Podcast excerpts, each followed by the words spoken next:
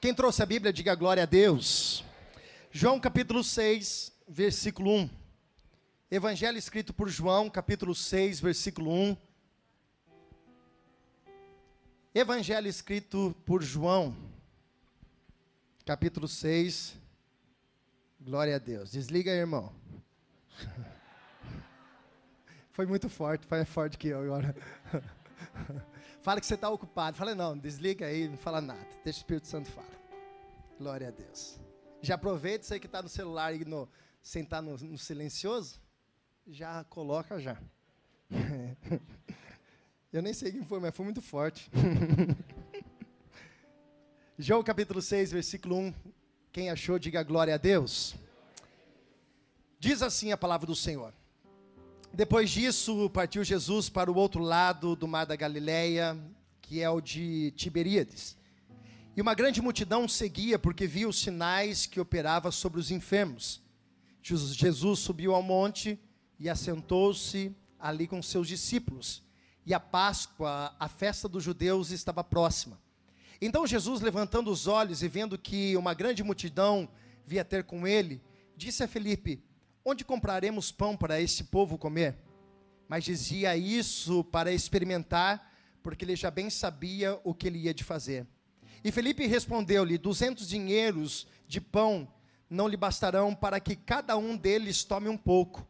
E um dos seus discípulos, chamado André, irmão de Simão Pedro, disse-lhe: Está aqui um rapaz, tem cinco pães de cevadas e dois peixinhos. Mas o que é isso para tantos? E disse Jesus: mandai assentar os homens. E havia muita relva naquele lugar.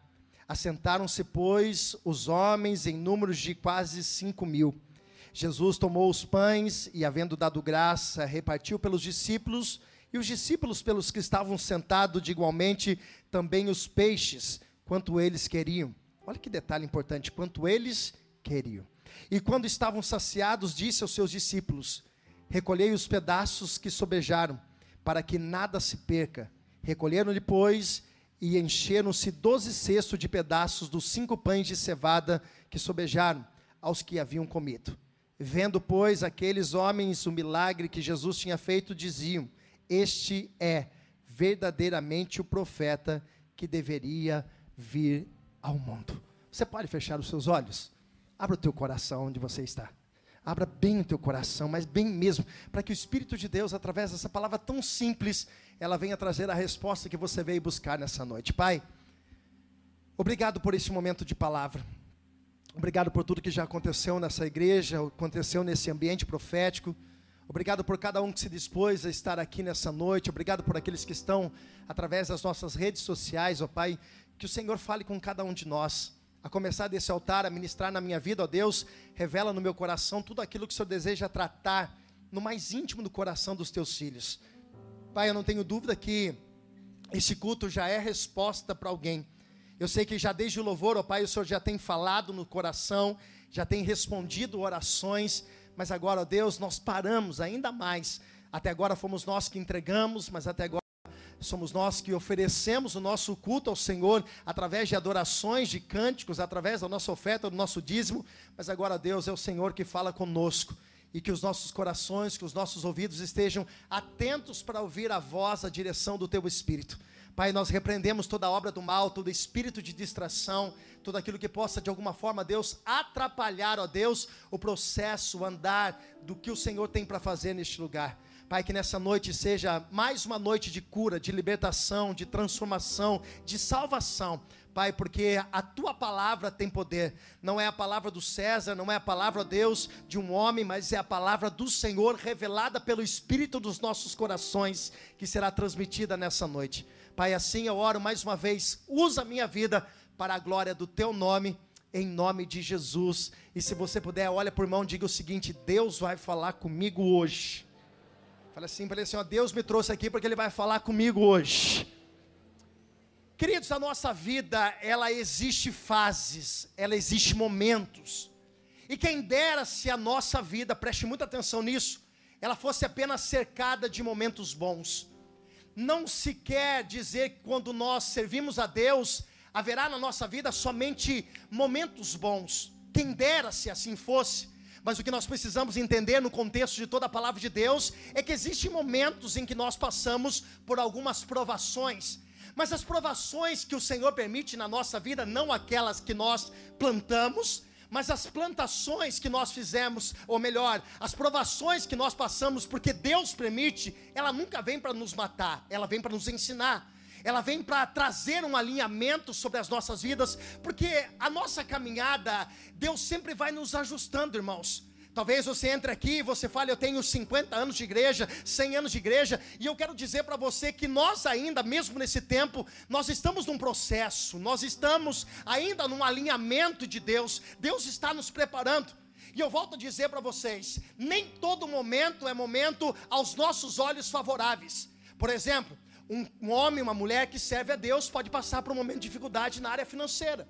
Alguém que serve a Deus pode ser surpreendido por uma notícia que não está esperando, por uma crise, por um momento, por uma dificuldade, um problema no casamento, uma enfermidade. Nós podemos atravessar por um momento de dificuldade. E fica tranquilo que eu não estou aqui para pregar nada de caos, nada de destruição, muito pelo contrário. Estou te ensinando que o evangelho, ele não nos proporciona apenas uma sala com ar condicionado, sentado numa boa poltrona, aonde nós desfrutaremos só de coisas boas. Quem dera fosse assim. Por que eu estou dizendo isso? Porque dias difíceis podem passar pela nossa vida. Você pode ter entrado aqui e a sua vida, louvado seja Deus, e profetizamos que ela continue tudo bem, que ela continue avançando, que ela continue prosperando ainda mais. Mas talvez alguém, eu posso estar pregando para uma pessoa, entrou aqui hoje e o ciclo da sua vida, o momento que você está vivendo, não é um momento favorável. E a pergunta é: como nós reagimos aos dias que não são bons? Como nós reagimos aos dias de dificuldades. Paramos, desanimamos, descemos, retrocedemos, jogamos tudo para o alto. Quem aqui nunca disse, no momento de uma crise, de uma dificuldade, a minha vontade é jogar tudo para o alto e desistir de tudo? Ah, porque eu não aguento mais essa vida. Alguém já disse isso? Não precisa levantar a mão, Jesus já sabe que você está aqui. Nós sabemos, irmãos, que tem momentos que nós falamos isso. Tem momentos que o nosso emocional, o lado ser humano, o lado carne nosso, quando nós atravessamos por algum momento, um período de dificuldade, nós temos o pensamento que não vai dar, de que não vamos conseguir, de que as coisas não vão se abrir, de que a porta nunca mais vai se abrir. Irmãos, você já parou para pensar? Preste atenção numa coisa. Quando nós estamos bem em alguma área, em algum momento, de repente uma porta se fecha e a gente acha que aquilo é o fim de um ciclo, irmão, preste atenção. Para uma porta maior se abrir, uma porta menor tem que se fechar. Todo ciclo precisa ter encerrado para que o um novo ciclo aconteça. Então talvez alguém entrou aqui hoje dizendo, pastor, estava indo tão bem, de repente aconteceu algo que eu não estava esperando. É Deus te preparando para coisa nova e coisas maiores na sua vida. Só que a gente precisa aprender a lidar, irmãos, com essas situações. Por que eu estou dizendo isso? Porque o contexto dessa história de João capítulo 6 não começa de uma forma tranquila para Jesus. Por quê? Porque Jesus, ele tinha um rapaz que ele amava muito, João Batista, dentre outros, dentre tantos que eles amavam, mas João Batista tinha um peso espiritual sobre a vida de Jesus. João Batista foi aquele que profetizou que Jesus seria o caminho, ele abriria o caminho, Jesus seria aquele arauto, aquele que realmente revolucionasse, aquele que vinha para mudar, para transformar. E Jesus também tinha um grau de parentesco com, com João Batista. E qual é a notícia que vem para Jesus? João Batista, o seu primo, o seu amigo, aquele que era o profeta que liberou palavras sobre Jesus, acaba de morrer. E o que, que acontece com Jesus aqui? Olhe para cá. A Bíblia diz que Jesus, ouvindo isso, é claro que como homem, ele se abateu. Mas o abatimento daquele momento não tomou conta do coração de Jesus. Irmãos, olhe para cá e preste atenção que eu preciso falar com alguém. Essa notícia que você talvez recebeu hoje, essa semana, ou que vem se levantando contra a tua vida, não é o fim de uma história na tua vida.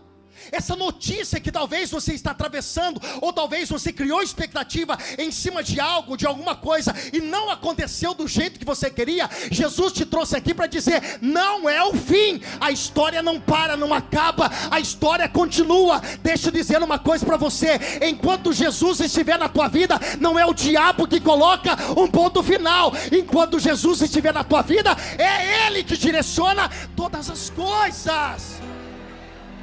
Eu sei que Jesus já está falando com alguém, irmãos. A notícia veio, vem o sentimento, vem o abatimento, mas nós não podemos deixar ser levados pelo abatimento. Eu estou falando com pessoas aqui que estão cabisbaixas, desanimadas, porque algumas coisas fugiram do teu controle. Eu estou dizendo com pessoas aqui hoje que talvez você está atravessando na tua vida, nesse período da tua vida, um tempo de dificuldade. Jesus te trouxe aqui para dizer: esse abatimento não pode permanecer no teu coração. Jesus está dizendo para pessoas aqui hoje: qual é a postura de Jesus? Duas coisas ele faz. Qual? Primeira, ele tem um abatimento. Primeira coisa, ele sobe para orar. A sua vida muda através da oração. Ei, a tua vida muda através do processo que você se posiciona diante das situações. E a primeira coisa que alguém quando algo foge do teu controle é botar tua cara no pó, teu joelho no chão e dizer: Jesus, daqui para frente não é mais eu, é o Senhor que direciona todas as coisas da minha vida. Olha o que Jesus fez. A Bíblia diz que Jesus subiu para orar. A primeira coisa que Satanás vai querer parar na tua vida, irmãos, é o teu tempo de oração. Toma cuidado que nessa questão de distração, de estar ocupado com muitas coisas, querendo resolver muitas coisas, querendo abraçar muitas coisas, querendo ser aquele irmãozão mais velho que quer o problema de todo mundo, de todo mundo da casa, quer fazer tudo do jeito que acha. Cuidado que esse tempo pode roubar o teu tempo de oração. Cuidado. Jesus ele sobe para orar, mas a Bíblia diz, irmãos, que na mesmo tempo, enquanto Jesus subiu para orar, nesse mesmo dia, esse dia começou mal para Jesus, mas nesse dia Jesus curou enfermos, nesse dia Jesus ressuscitou, é, ressuscitou não, mas nesse dia Jesus curou enfermos, Jesus multiplicou o pão. E ainda Jesus andou sobre as águas. Olhe para cá não é como começa, é como vai terminar. Você pode ter entrado aqui no meio de um tempo difícil, mas eu tenho uma resposta de Deus para a tua vida. Qual é? Como vai terminar é totalmente diferente se você permanecer diante da presença de Deus. Eu venho aqui como resposta de Deus para alguém, para dizer para alguma pessoa aqui hoje: não sei como começou a sua semana, não sei como começou o teu mês, mas eu tenho aqui uma palavra de Deus para você. Vai terminar do jeito que Jesus deseja para a tua vida. Ei!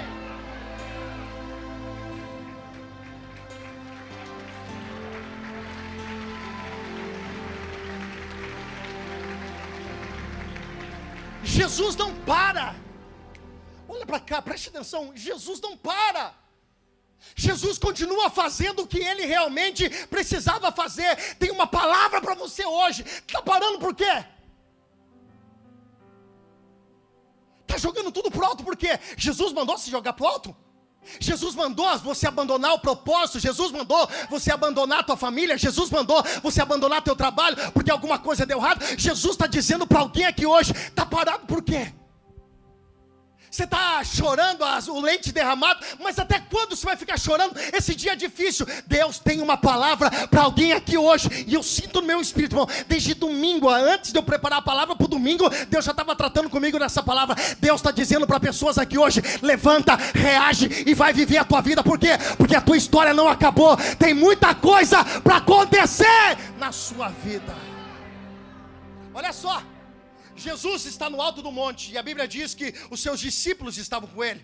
Era tempo de festa e a Bíblia diz que Jesus sentou com o tempo com seus discípulos, mas o versículo de número 5 vai dizer que de longe Jesus viu uma multidão chegando e eu quero que você entenda isso. Essa multidão seguia Jesus pelo que Jesus estava fazendo. Há uma grande diferença de você seguir a Jesus e de você ser discípulo de Jesus. Como é, pastor? Seguir a Jesus, você está interessado na mão de Jesus, naquilo que Jesus tem para dar. E a gente vai entender isso no final desse contexto. Por quê? Porque aquelas pessoas queriam proclamar Jesus como rei, justamente porque Jesus multiplicava pão, porque Jesus fazia milagre, e esse não é o interesse de Jesus do teu coração. Porque o dia que Jesus não quiser fazer, não é que ele não pode. No dia que ele não quiser fazer, você vai virar a costa para ele? Porque existe fra gente fraca demais na fé. Por quê? Porque elas se apegam àquilo que Jesus pode fazer. O dia que Jesus não faz, ela diz: Eu não quero mais. Jesus te achou, não corre não. Tem gente que vem e é um Deus do me dá. Deus, eu preciso disso, tem uma lista, mas irmão, não tem problema você pedir, mas o que você está pedindo não pode ser o rei, o dono, o centro do teu coração. Quem tem que ser o dono, o centro do teu coração é Jesus, independente se ele faça ou se ele não. Você está entendendo, irmãos, qual é a diferença? O porquê existe muita gente que é aventureiro na fé, Porque enquanto eles desejam algo, enquanto eles precisam de algo, enquanto eles necessitam de algo, eles buscam, mas quando a bênção chega, eles não precisam mais, e não é esse que Jesus está interessado. Jesus está muitas vezes segurando, retendo algumas coisas, porque Jesus, antes de fazer, ele quer ganhar o teu coração, antes dele abrir aquela porta, ele quer ganhar teu coração, antes dele restaurar aquele casamento, ele quer ganhar teu coração, antes dele fazer aquele milagre, ele quer ganhar teu coração, por quê? Porque se ele fizessem isso, você recebe e vai embora. Irmãos, é muito sério que eu estou falando isso, e nem estava dentro do que eu estava colocando aqui como, como esboço da mensagem. Pessoas que precisam hoje, nessa noite, decidir por esse amor de Cristo, independente do que Ele tem para oferecer. Nós decidimos nessa noite não ser apenas seguidores de Jesus, porque seguidores têm interesse, mas quem é discípulo tem amor, tem disposição, independente daquilo que Jesus faça, ele continua sendo fiel a esse Deus, que o mais importante já fez o que? Morreu na cruz do Calvário por você, ressuscitou o terceiro dia, preparou um lugar no céu, e quando tudo isso acabar, o teu lugar está garantido na eternidade, meu irmão. Você não está entendendo, irmãos? Para de ter essa fé baseada em coisas. Para de ter essa fé baseada naquilo que eu me apego, naquilo que eu quero. Jesus está chamando e gerando uma igreja, uma, uma, uma, uma, nova vida aí dentro de corações, dizendo que a nossa fé não está baseada nos milagres que acontecem, mas a nossa fé está baseada naquele que morreu e ressuscitou ao terceiro dia. Jesus está lá e a Bíblia diz que Jesus vê uma grande multidão e a Bíblia diz o seguinte: Jesus chama um dos discípulos, e a Bíblia diz: Felipe, aonde compraremos pão para tanta gente? A pergunta que eu faço para você é a mesma que eu fiz para o texto, e o texto rapidamente nos responde, porque Jesus perguntou justamente para Felipe. Jesus não poderia perguntar para Pedro? Jesus não poderia perguntar para André, para João, para outros discípulos? Mas porque a pergunta é direcionada, preste atenção, para Felipe. Porque tem um interesse aqui dentro do texto que está embutido. E quando você vai ler o livro, primeiro no começo, no capítulo 1 de João, você vai entender, você, quando você lê em Mateus o contexto, no mesmo contexto, você também vai entender que Felipe morava justamente nessa cidade. Como assim, pastor? Felipe era da cidade de Betsaida. Felipe estava na cidade onde ele era nasceu, então Felipe conhecia a cidade. Então a pergunta de Jesus não é uma pergunta aleatória, dizendo: Ah, Felipe, achei você. Por que, é, Felipe, onde nós vamos comprar pão para tanta gente? A pergunta não é aleatória, a pergunta é direcionada. Pastor, me explica. Você parou para pensar nos lugares onde Deus tem te colocado? Olha para cá. Eu não sei você, irmãos, mas parece que de vez em quando a gente atrai uns problemas, não atrai? Tem mais alguém aqui? Levanta a mão. Se tem mais alguém que.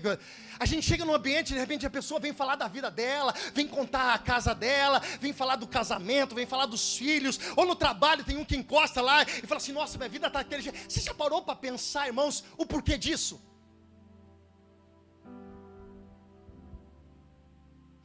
Já tem gente que fala assim, né? Quando alguém me fala assim, nossa, eu estou passando por um problema na minha casa, ele fala assim, é porque você não sabe da minha. Você já parou para pensar por que Jesus te colocou nesse lugar onde você está? E pode denominar esse lugar como a tua casa, como a tua família, como o teu trabalho, como o lugar da, da, da tua faculdade. Você já parou para pensar por que Deus te colocou lá? Deus te colocou lá porque você é resposta de oração para alguém. Ei, você não está entendendo? Deus te colocou lá porque é a tua vida que Deus vai usar para transformar o lugar da onde você está. Aonde você está inserido, você não é um problema, muito menos alguém que vai participar do problema. Aonde você está inserido, Deus te colocou lá na tua casa porque você é a resposta para tua casa, a resposta para o teu trabalho. Ei, Deus quer te usar. Lembra de Jacó? Quem lembra de Jacó, diga amém. Quem lembra de Jacó, diga glória a Deus. Jacó foi para a casa de Labão, seu tio. Jacó estava lá e a Bíblia diz que era um caos aquela casa, mas quando Jacó entrou naquela cidade, naquela casa, irmãos, tudo que Jacó fazia prosperava, os problemas eram resolvidos, as coisas iam alinhadas. Lembra de José? Aonde José colocava a mão era abençoado. Estava dentro da cisterna, Deus tinha um propósito. Foi vendido, Deus tinha um propósito. Estava na casa de Potifar, ele tinha excelência. Sabe por quê? O que a Bíblia diz? Gênesis 17. E Deus era com José. Bate no ombrinho do irmão e diga o seguinte: você não está entendendo o propósito da tua vida, irmão. Não, sacode quem está do teu lado, me ajuda a pregar, porque hoje é quarta-feira, tem que estar tá lá em cima. Sacode ele bem forte, diga assim: você não está entendendo o propósito da tua vida, irmão. Deus te colocou lá como resposta de oração de alguém. Não reclama, irmãos, quando alguém vem perto de você, não. Não reclama quando alguém vem desabafar alguma coisa para você. É que você é um Felipe na cidade de Betsaiba. Você tem a resposta. Ei, Jesus quer usar a tua vida. Aí, Felipe, vai dizer assim, mas eu gosto do versículo 6. Coloca para mim o versículo 6 aqui, João 6,6. Eu gosto disso em Jesus. Sabe por quê? Porque Jesus faz uma pergunta, Jesus vai colocar eles à prova, mas olha o versículo 6: Mas dizia isto para o quê? desse jeito é parece que você nem veio para cá hoje, né, irmão? Dizia isso para quê? Para quê? Fala com vontade, meu Deus, misericórdia. Olha para cá. Deixa aqui o versículo. Você está entendendo por que você passa por algumas situações? Você está entendendo porque Jesus permite algumas provas na sua vida? Você está entendendo porque em alguns momentos que você não espera, você passa, atravessa alguns momentos. O que, que Jesus está fazendo, irmãos? Está experimentando você, está testando o teu coração. Porque se tu não é aprovado na primeira, você, quando era na escola, a gente não, não tinha média, aí a gente tinha que fazer a prova de novo, a gente repetia. Então, de alguns aqui já está passando de novo, repetindo de novo. Você não está entendendo? Jesus está te experimentando. Sabe por que Ele está te experimentando? Porque Ele precisa te preparar para que você comece a ver o que Ele tem para fazer na tua vida. Jesus não vai entregar as coisas de qualquer jeito. Primeiro Ele vai testar teu coração. Primeiro Ele vai te alinhar. Primeiro Ele vai te ajustar. Primeiro Ele vai te estruturar. Primeiro Ele vai trabalhar no teu coração. Ele vai te experimentar. Mas tem um termo daqui, ó. Porque Ele bem sabia o que Ele ia de fazer. Levanta a tua mão, porque eu estou cheio de, de, de, de unção de graça de Deus para liberar uma palavra profética sobre a tua vida. Toda a prova que Jesus tem te colocado, Ele está te fortalecendo, te preparando. E eu tenho uma resposta: qual? Ele já tem a resposta, Ele já tem o um milagre, Ele só está te, te testando, mas Ele já tem tudo resolvido na tua vida. E se você crê nisso, dá um glória a Deus. Aleluia! Fala para quem está do teu lado, fala assim, ó, é só um teste, meu irmão. Balança ele, diga assim, tá difícil, mas é um teste. Fala assim, é uma prova, mas é um teste. Pode ser, olha para ele e diga assim, pode ser um tempo difícil, mas é apenas um teste ele já sabe o que vai fazer na sua vida. Bem sei os pensamentos que eu tenho sobre vós, são pensamentos de paz e não de mal. O Senhor tem pensamentos de paz sobre a tua vida. Ela vai passar. A gente vence. Jesus está te moldando. Jesus está te sustentando para coisas maiores. Irmãos, já disse isso, repito, não canso de falar, vou dizer de novo, preste atenção. Nenhuma casa é construída do telhado para baixo. Primeiro se faz o alicerce. E não adianta você ter a bênção e morrer com a bênção. Não adianta você querer tanto e não estar preparado para receber. Deus está trabalhando na base, e é nesse deserto, é na fornalha, é dentro da cova dos leões que nós somos forjados a ser melhores e sermos realmente tementes à voz e à direção de Deus. Jesus testa eles. E aí Felipe vai dizer algo. E respondeu-lhe Felipe: duzentos dinheiros de pão não lhe bastarão para que todos eles comam um pouco. Olha que interessante, Felipe estava dizendo 200 dinheiros, 200 denários.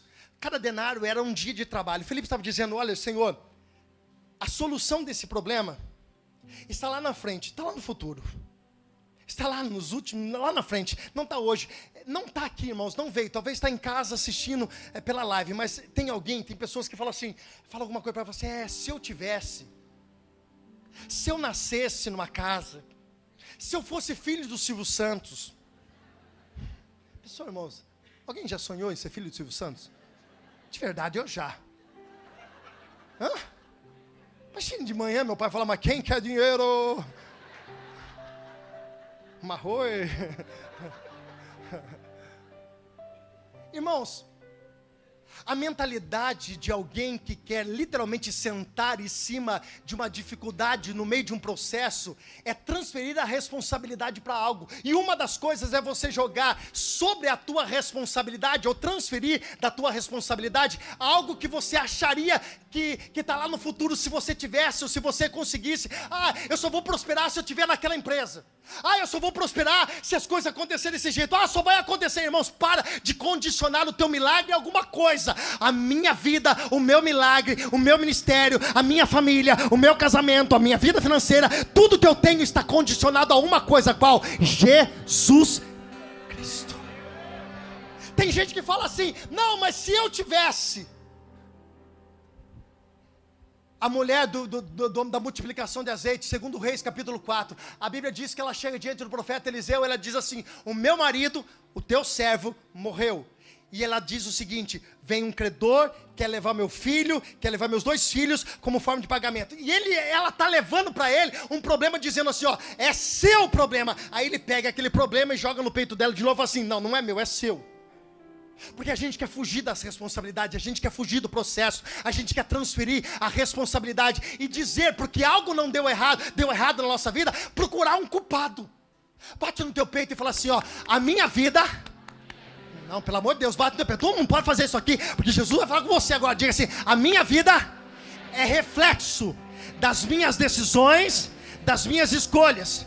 Diga aí, batendo no teu pé, assim: se está tudo bem, é pela misericórdia de Deus e pelas minhas atitudes. Mas se está dando errado, bate no teu pé e fala assim: a culpa é minha.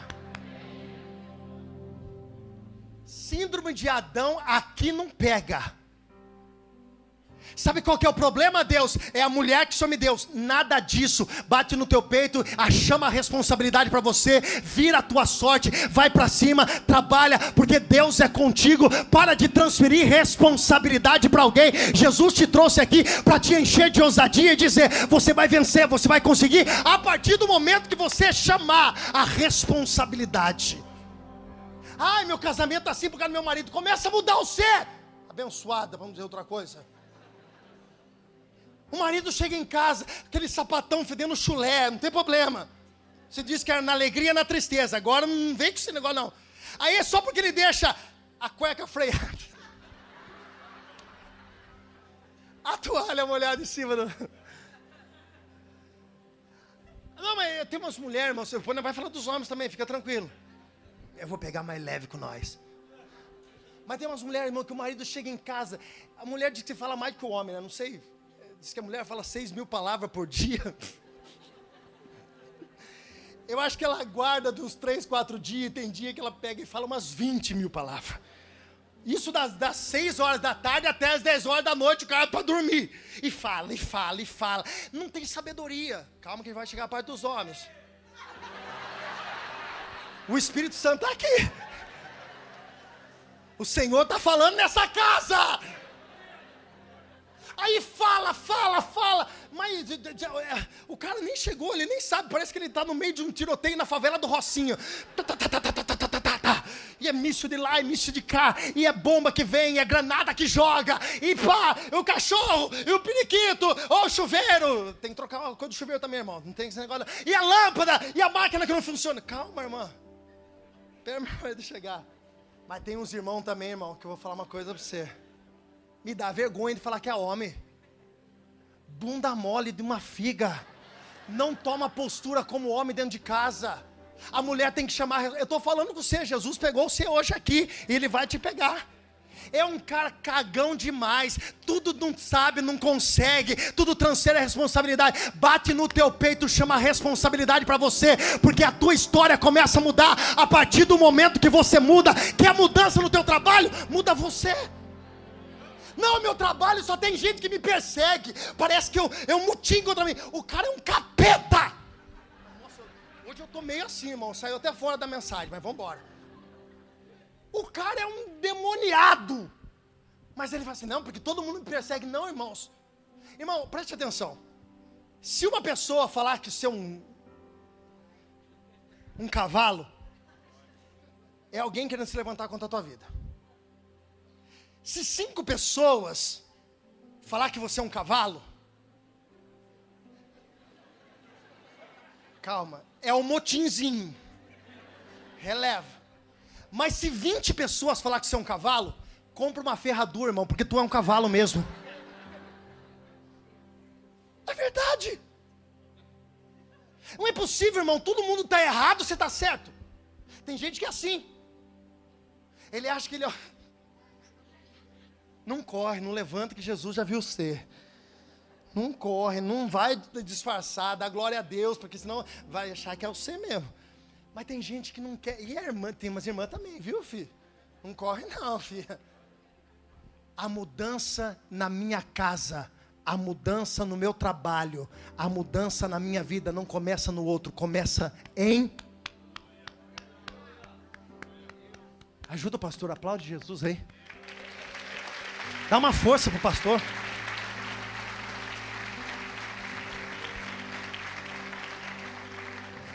mas nem 200 denários. Mas um dos discípulos, André, irmão de Simão, disse-lhe: Eis aqui um rapaz que tem nas suas mãos cinco pães e dois peixinhos. Olha para quem está do teu lado e fala assim: o milagre, a resposta do teu milagre, está mais perto do que você imagina.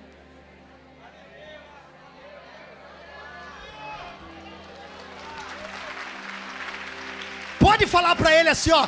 Diga para ele, aponta o dedo do profeta para ele que assim, ó, a resposta que você precisa, o milagre que você está procurando. Diga para ele assim, ó, tá mais perto do que você imagina. E se eu sou profeta de Deus para a vida de alguém aqui hoje, vai chegar na tua mão a resposta do teu milagre. Uh! Aleluia!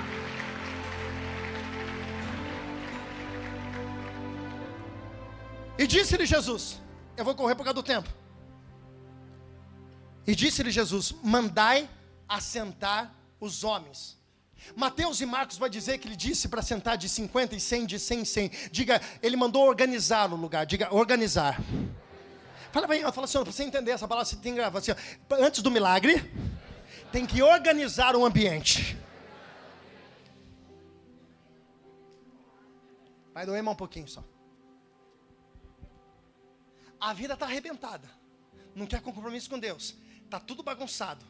Faz do jeito que quer, com uma ponta no nariz, do jeito que acha melhor. Aí vem para cá com cara de pau, deslavada diante de Deus, e diz assim: Deus faz o um milagre. Quer ser próximo, mas não tem coragem de ofertar e de dizimar. Você quer milagre na tua vida financeira? Aham. Jesus te pegou de novo.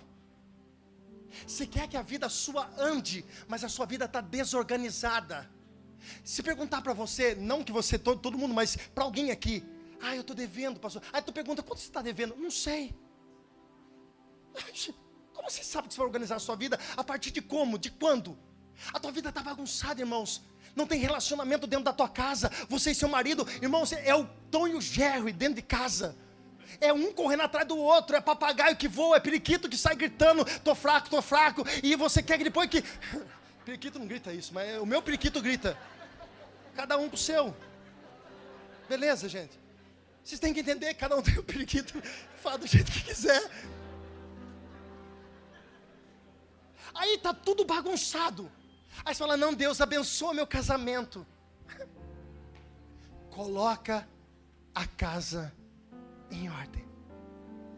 Antes de Jesus fazer o milagre, Jesus disse: manda sentar, organiza esse povo, porque no meio da bagunça não tem operação de milagre, irmãos.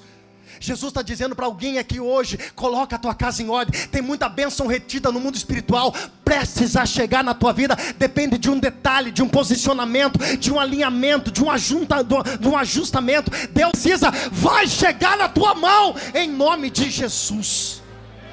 E eu encerro aqui. Quando Jesus disse isso, trouxeram, tiveram coragem, é outro contexto, irmão, mas tiveram coragem de colocar nas mãos de Jesus. E quando chega nas mãos de Jesus, a Bíblia diz que Jesus, havendo dado graça, Jesus é a própria graça, mas Ele ensina que para a gente prosperar e multiplicar na nossa vida, o nosso coração tem que ser agradecido. Tem gente, irmãos, que não porque recebeu aquilo que tanto ele deseja, ele esquece de agradecer a Deus nas pequenas coisas. Quem está vivo aqui? Quem está vivo aqui? Respirando, levanta a mão e diga glória a Deus. Isso já é motivo para você agradecer a Deus, irmãos. Isso já é motivo para você exaltar e glorificar o nome do Senhor, porque enquanto você tem fôlego de vida, você tem a oportunidade de viver o propósito que Deus tem preparado para a tua vida. Agradeça, seja grato a Deus.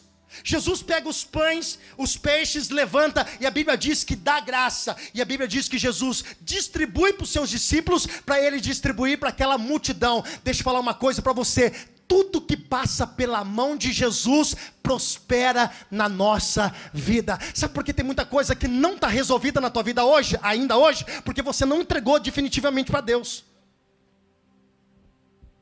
Porque ainda você está tentando resolver do teu jeito. Porque ainda você está tentando resolver da tua forma. Pastor, meu casamento não mudou, porque ainda você está tentando resolver teu casamento do teu jeito. A minha vida financeira não mudou, porque ainda você está tentando do teu jeito. Jesus está dizendo para alguém aqui hoje: coloca nas minhas mãos que eu sei que eu faço. Preste atenção, irmãos. Tem gente que chega num culto como esse e diz o seguinte: não, hoje eu estou decidido, vou entregar nas mãos de Deus. Mas ele coloca na mão de Deus, quando ele sobe aquela rampa ali, ele pega na mão de Deus e diz o seguinte: Deus, me dá aqui que eu vou resolver do meu jeito. Irmãos, enquanto estiver nas suas mãos, não tem como Deus operar. Deus é educado. Jesus ele, ele bate a porta antes da, na porta antes dele entrar. Se você abre, Jesus não é como Satanás que invade, que tenta, que bate, que, que invade situações. Não, não. Jesus é aquele que realmente ele pede. Se você entregar, Jesus faz. Para muitas pessoas aqui hoje, eu encerro a mensagem. Tinha muita coisa para pregar, mas eu encerro a mensagem aqui. Para muitas pessoas aqui hoje, a tua vida precisa literalmente áreas específicas da sua vida serem colocadas definitivamente nas mãos de Deus. Só vai viver milagre quem confia em colocar nas mãos de Deus e deixar Deus trabalhar. Só que tem um detalhe, irmãos: Deus não trabalha do teu jeito, Deus não trabalha da tua forma, Deus não faz como você acha. No, você não dá ordem para Deus como deve ser feito. Tem que confiar. Porque a partir do momento que você coloca nas mãos de Deus, Deus vai conduzir do jeito que Ele acha melhor, não do jeito que você quer. Para alguém aqui hoje, Jesus está dizendo: até quando? Até quando você vai ser só apenas um seguidor? Um aventureiro de quarto, de domingo? Até quando você vai ficar desse jeito? E querendo é, usufruir das promessas, da bênção de Deus? Irmãos, preste atenção, irmãos. Olhe para cá, preste atenção. Deus é um Pai bondoso, misericordioso, amoroso, mas Deus é um Deus justo. Tem muita coisa, irmãos, olhe para cá, que Jesus está esperando um passo seu, para que Ele possa mudar o contexto da sua história, definitiva, em nome de Jesus. Se coloque de pé. Sabe o que é interessante aqui, irmãos? Eu vou até abrir a Bíblia de novo. Só para ler um negócio aqui, ó. Um versículo aqui. Irmãos, tem aqui a parte de depois que todos comeram, saciaram, sobrou doze cestos. E interessante aqui, irmãos, Aqueles discípulos estavam trabalhando sem ter comido antes, estavam multiplicando o pão na mão daqueles caras lá, sem ter comido antes. E Deus vai nos usar, irmãos, nos dias que nós achamos que nós precisamos de ajuda. É nesse dia que Deus mais vai te usar. É quando você está cansado, quando você está passando por uma situação. É ali que Deus vai te usar mais, porque ali está extraindo o melhor de você, o azeite mais puro. Aí os caras começam a olhar para Jesus. Pode subir no louvor. Eles olham para Jesus e eles querem proclamar Jesus como rei. Olhe para cá. Mas por que eles queriam proclamar Jesus como rei? Jesus era rei. E por que Jesus não aceita naquele exato momento? Porque a intenção do coração daqueles homens não era certa. A intenção deles proclamarem Jesus como rei naquele momento era porque Jesus tinha multiplicado o pão, Jesus tinha multiplicado o peixe. Pastor, o que o senhor quer dizer isso? Jesus não quer que você venha para cá. E eu volto no início da mensagem. Só porque você precisa de algo ou de um milagre, de uma cura, de uma prosperidade, de uma porta de emprego. Não, Jesus não quer isso. Jesus quer que você tenha Ele no teu coração como Rei, independente do que aconteça na sua vida, porque essa vida aqui, ó, é um sopro. Eu preciso orar para dois tipos de pessoas rapidamente. Mas não tem, não tem meio termo. Preciso orar primeiro para você. Que hoje precisa deixar de ser apenas um seguidor de Jesus e se tornar um discípulo definitivamente. Eu preciso orar por você. Primeiramente, eu quero orar por você que hoje você ouviu a palavra e você sabe que não dá para barganhar com Deus, não tem como.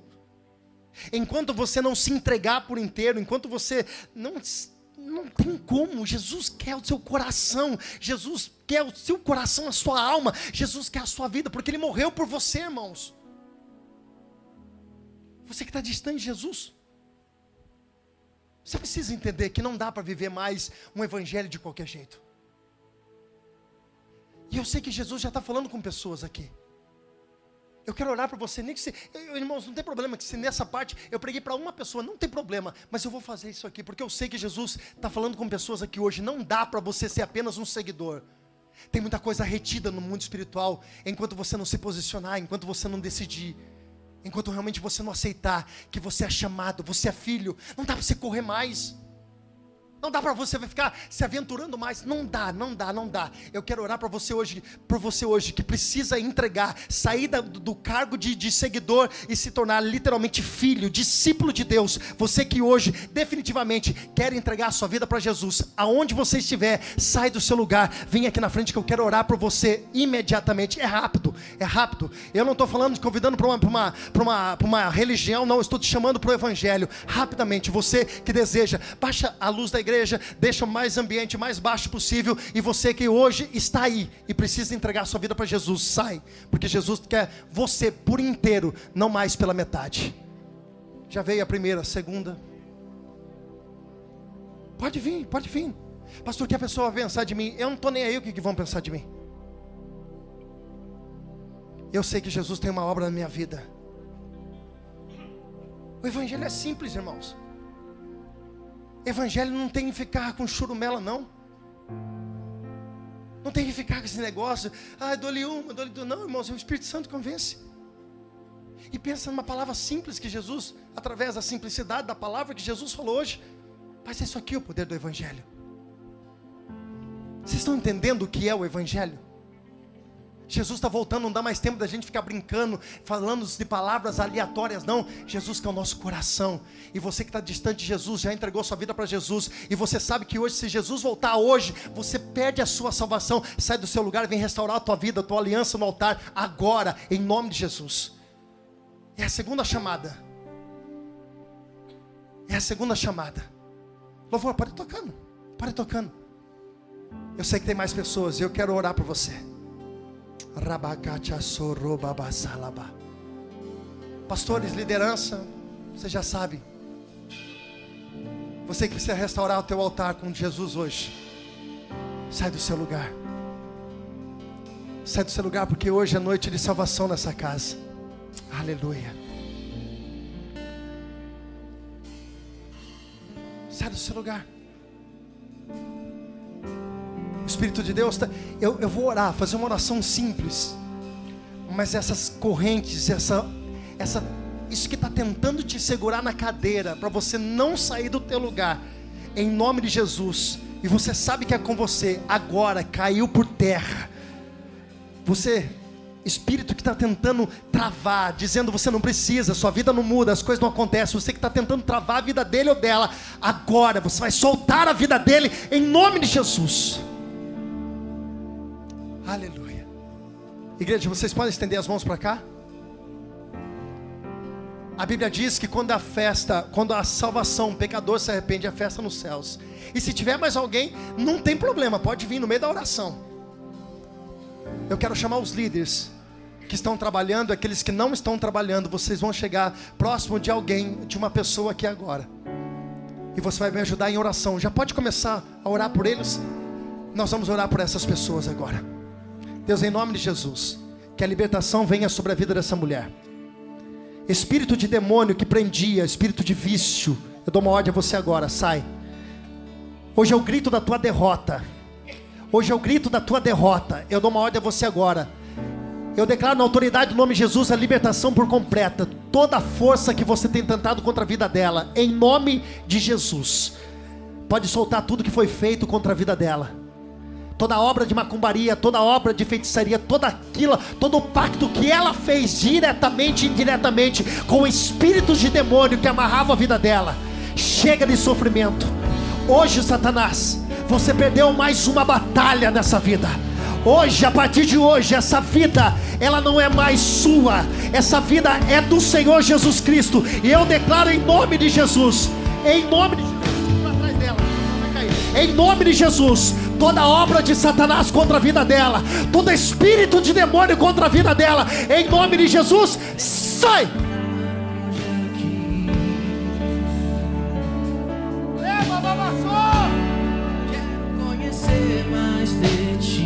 Espírito Santo, Espírito Santo, Espírito Santo. Espírito